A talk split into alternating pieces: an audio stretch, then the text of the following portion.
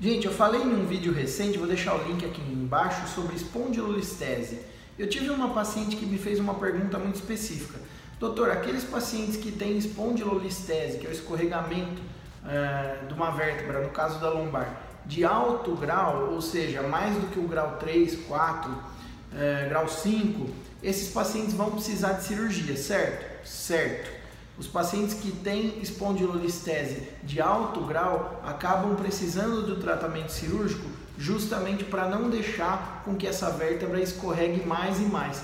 As espondilolisteses de alto grau são aquelas que têm um prognóstico pior, são aquelas que têm maior chance de piorar, tanto os sintomas dolorosos quanto sintomas de é, do escorregamento em si, ou mesmo as alterações radiográficas que a gente vê na tomografia, na ressonância, enfim. Então, aqueles pacientes que têm espondilolistese de alto grau são candidatos ao tratamento cirúrgico, porque foi analisado na, nos estudos que, que foram feitos que esses pacientes têm um benefício muito maior quando são submetidos à cirurgia uh, em comparação com aqueles que fazem o tratamento conservador.